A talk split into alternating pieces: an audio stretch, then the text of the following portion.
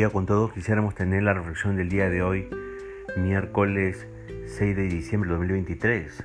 Hoy nos corresponde reflexionar en el pasaje de Apocalipsis capítulo 3 a partir del versículo 7 hasta el versículo 13. Y hemos querido titular a este devocional Yo te he amado.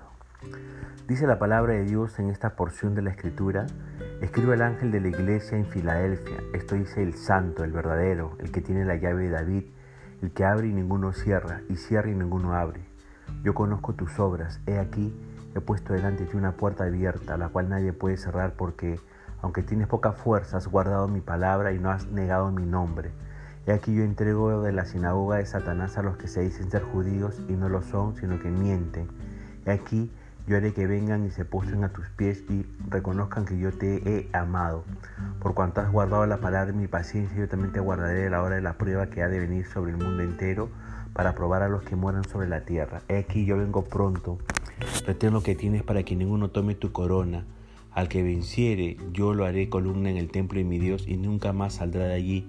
Y escribiré sobre él el nombre de mi Dios y el nombre de la ciudad de mi Dios, la nueva Jerusalén, la cual desciende del cielo, de mi Dios y mi nombre nuevo. El que tiene oído, oiga lo que dice el Espíritu a las iglesias.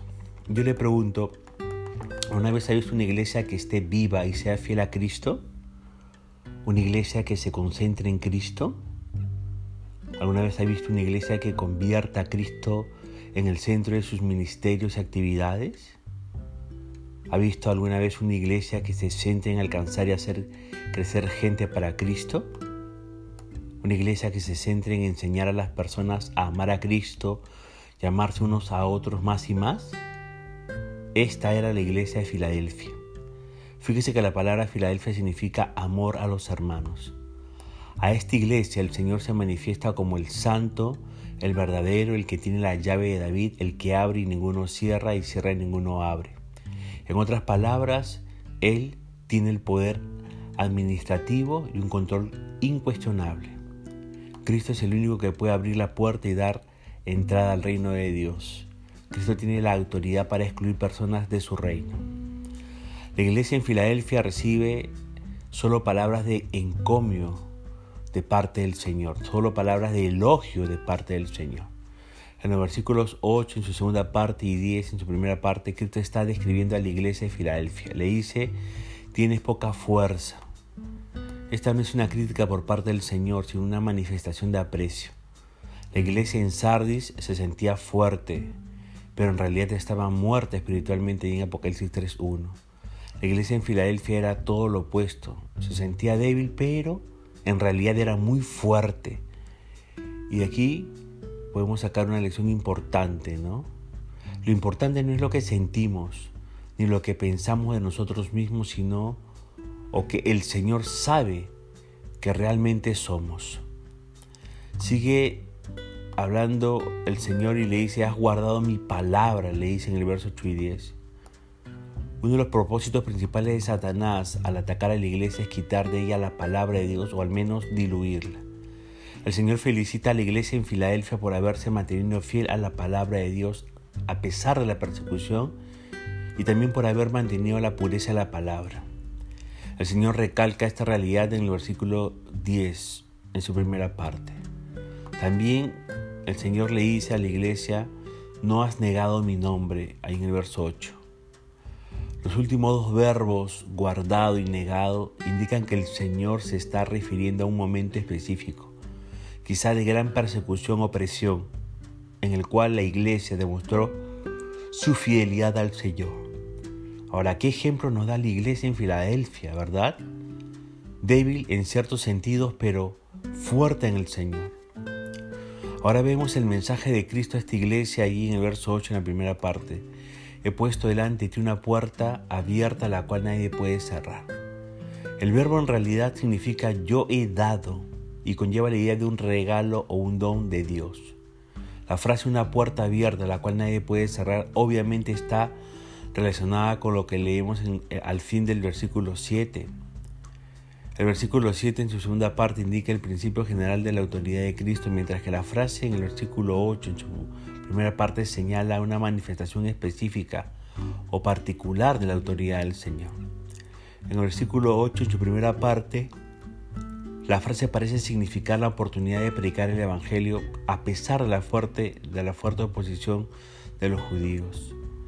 Dios ve que la iglesia es sana a pesar de sentirse débil y por lo tanto promete seguir permitiéndola predicar el Evangelio. Pero también se le dice a esta iglesia, yo entrego de la sinagoga de Satanás a los que se dicen ser judíos, en el verso 9 en la primera parte. Estos pretendidos judíos que se habían opuesto a ellos de manera tan acerba quedarían humillados delante de estos sencillos creyentes. Los que pretendían ser el pueblo escogido de Dios, aunque en realidad eran sinagoga de Satanás, se verían obligados a admitir que los menospreciados cristianos eran en realidad la grey escogida. Sigue hablando el Señor Jesucristo y les dice, yo haré que vengan y se postren a tus pies y reconozcan que yo te he amado. En términos históricos, parece que el Señor está profetizando que el día vendría cuando los judíos que estaban persiguiendo a los creyentes en Filadelfia tendrían que reconocer el amor de Dios para con la iglesia. Pero en términos escatológicos, el Señor, el Señor quizás está refiriendo, refiriéndose a la conversión masiva de los judíos en los últimos tiempos. Sigue hablando el Señor y le dice, yo también te guardaré la hora de la prueba. Algunos creen que significa que vendrá un tiempo de gran tribulación del que serán librados los creyentes. Otros interpretan que la iglesia seguirá adelante durante la época de la tribulación y que Dios la mantendrá firme en medio de las pruebas. Aún otros creen que esto se refiere a tiempos de gran aflicción en general, los sufrimientos de la iglesia a través de todos los siglos. Este versículo no dice cuándo o por cuánto tiempo sufrirán los cristianos el gran tiempo de prueba. Pero algo es cierto, hoy millones de cristianos en todo el mundo están sufriendo y muriendo a manos de tiranos que no le temen a Dios. Para ellos el tiempo de prueba ya comenzó. Cuando los cristianos sufren, Cristo promete proteger sus almas eternas, como dice Lucas 21, 17 al 19. Pero también el Señor le dice algo más a esta iglesia. Retén lo que tienes para que ninguno tome tu corona en el verso 11. Lo que la iglesia en Filadelfia tenía era poca fuerza, como hemos visto en el versículo 8. El Señor, el Señor anima a la iglesia a retener esa fuerza para poder seguir adelante y ser fiel a Dios. Iglesia, yo vengo pronto, dice el Señor. Guarda lo que tienes para que nadie tome tu corona. Y si triunfas, te haré columna en el templo de mi Dios y nunca saldrás allí y escribiré sobre él el nombre Dios. Juan se dirige a la sexta iglesia aquí. El vencedor será hecho columna en el santuario más interior de Dios.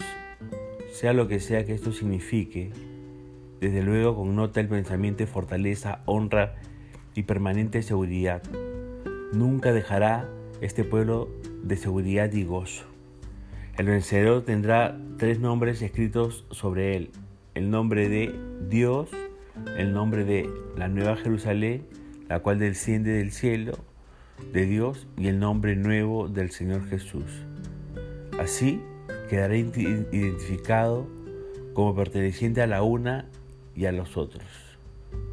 Ahora, ¿qué contraste entre Filadelfia y Sardis? En Sardis no leemos la persecución contra la iglesia, Parece que los creyentes en Sardis eran bien vistos y se preocupaban por su reputación. En Filadelfia la realidad era otra. La iglesia sufría mano de los judíos y quizá los creyentes eran menospreciados por muchos. Sin embargo, hay una gran diferencia entre cómo Cristo veía a estas iglesias. Él valoraba mucho la iglesia en Filadelfia y le dio una puerta abierta para servirle, mientras que a los creyentes en Sardis el Señor les advierte de un juicio si, si, no se arrepienten delante de Él. Punto final para devocional del día de hoy, deseando que la gracia y misericordia de Dios sea sobre su propia vida, como Dios mediante hasta una nueva oportunidad y que el Señor le bendiga.